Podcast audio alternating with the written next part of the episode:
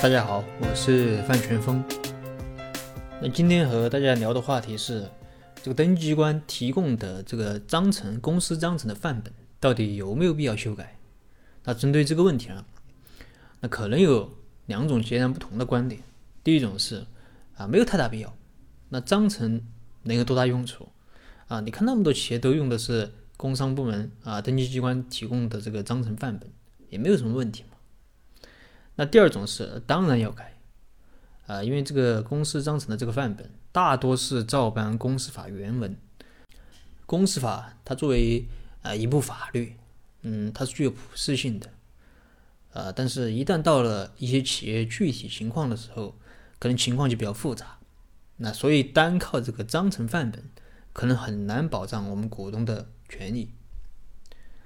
在我们看来，啊，修不修改公司章程？和你在公司里面所处的这个角色有很大的关系。那第一种是，如果嗯你是大股东啊，如果你是企业的大股东，那么改不改？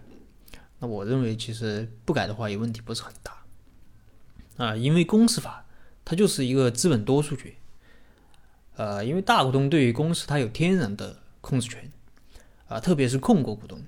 那无论是在股东会上，还是在这个公司管理上，都拥有绝对的优势。呃，所以说，如果你是大股东的话，你可以不改。呃，第二种是，如果没有大股东啊，比如说是两个股东，他们股权平分，那这种情况呢，在我们现实生活中是非常常见的。呃，如果你的企业存在股权平分，呃，那么我们认为最好是还是要修改一下。那为什么呢？因为呃，我们这里先看一个案例吧。那这个案例是来自于中央电视台《经济与法》这个栏目。啊，这个案例是这样的：那这个四川汇松工程机械有限责任公司成立于一九九九年。那公司的主营业务是工程机械产品的销售。两名股东刘学光和这个苏静，呃，各出资一百万元，啊，各持百分之五十的股份。那两人啊之前是朋友，关系是非常好的。所以商量好，由这个刘总担任这个法定代表人、执行董事、总经理，负责企业管理；那这个苏总担任副总经理、监事，负责销售。那公司刚开始两年效益非常好，那很快在同行业中就名列前茅。那公司从最初的五人发展到四十多人，到了二零零一年，也就是公司生意最红火的时候，这个苏总啊发现。自己在企业里面渐渐的说不上话了，他感觉企业里面的人事、财务，呃等各个方面都是刘总说了算。到了年底，那公司突然发了一份文件，免去了他副总经理的职务。那为此啊，苏向这个刘要求召开股东会，啊，同时重新选举执行董事。那苏认为自己占有百分之五十的股权，执行董事和总经理这两个职务啊，至少有一个。应该由他来担任，那这样就可以削弱刘的权利，自己也能重新参与公司的经营管理。但当时的公司法规定啊，股东或者监事只可以提议召提议召开股东会，啊，是否召开还要由这个董事会或者执行董事来决定。而这时候，刘作为执行董事，他拒绝了苏召开股东会的要求。那另外呢？由于公司一直没有分红，那苏希望，呃，刘总进行分红。那这样即使自己没有在企业里面工作，能够分红也是可以接受的。但分不分红还是要上股东会。而刘，而刘总啊，根本就不同意召开股东会。啊，你可以看见，其实，在以前的公司里面，啊，几年不开股东会都是非常常见的。这个苏总啊，无奈之下，打算把自己的股份卖掉。啊，但是由于成都地区啊，这个搞工程机械的公司加起来也不到三十家，那彼此非常熟悉，那同行早就对他们之间的这个纠葛啊，这个纠纷了解的一清二楚，没有人愿意接手这块，啊，没有人愿意接手苏总的这个股权，所以这个股权啊，他只能卖给刘总，但可想而知，这种情况下，刘总是不可能接受苏总的股权，走投无路的苏总啊，最终。啊，选择到法院去起诉刘总，要求解散公司。但当时的公司法规定，解散公司的途径只有三个。啊，第一是公司的经营期限届满；第二是因为公司合并或者分立需要解散；第三是股东会决议解散。那显然当时公司啊并不符合这三个条件，那法院最终是驳回了这个苏总要求解散公司的诉求。没有办法，苏总只好选择离开。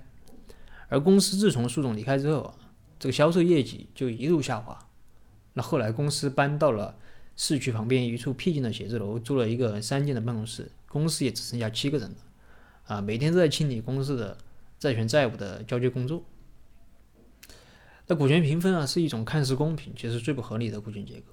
要是公司不赚钱啊，或者做的不好啊，大家也算是共患难了啊，今后可能还是朋友。但一旦公司做大了，赚钱了，那股东往往会因为利益的分配、控制权的问题产生争议。若处理的不好，往往就会落得个兄弟反目。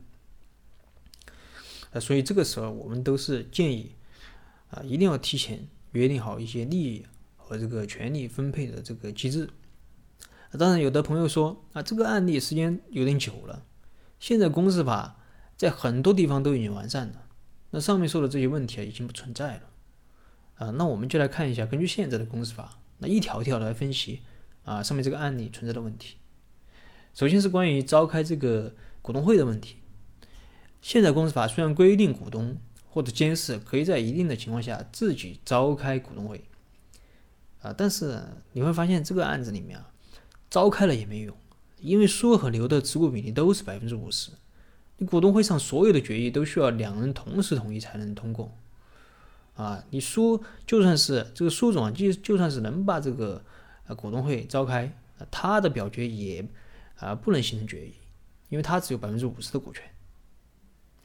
这个第二个是关于分红的问题。你现在公司法规定啊，啊，他现在公司法并没有规定公司可以强制分红啊，但规定了公司连续五年不分红，股东可以要求公司回购股权。但是如果公司是呃，嗯，每年都分红，但是每年都给你分几块钱，啊，这样就够不上这个啊强制呃回购股权的这个条件，啊，这是第二点。第三点是关于公司解散的问题。那现在公司法规定，公司出现僵局，股东可以要求解散公司。啊，那先不说这个解散公司的诉讼难度有多大，那就算是打赢了。你也要花费大量的时间、精力和费用，而且打赢了也不见得能够得到好处。那因为实际控制人可能早就通过这些什么关联交易啊，把公司的资产和利润转移走了。你打赢了，你公司留下的也就是一堆债务。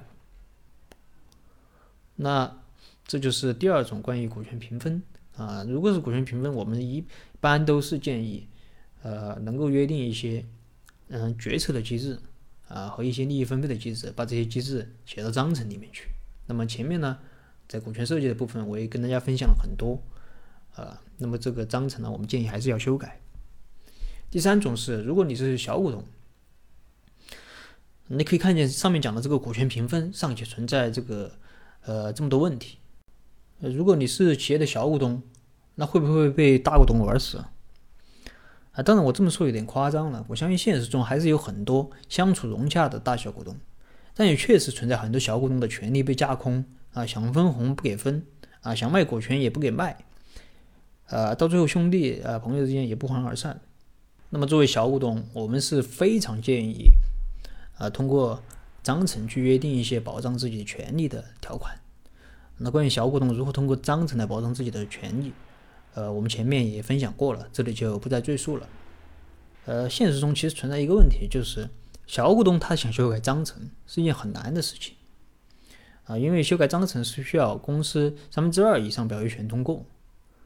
所以这里啊，我们建议的是，呃，大家在合作之初就一定要有个这个规则意识啊，特别是在这个合作之初，因为这可能是小股东唯一一次和大股东。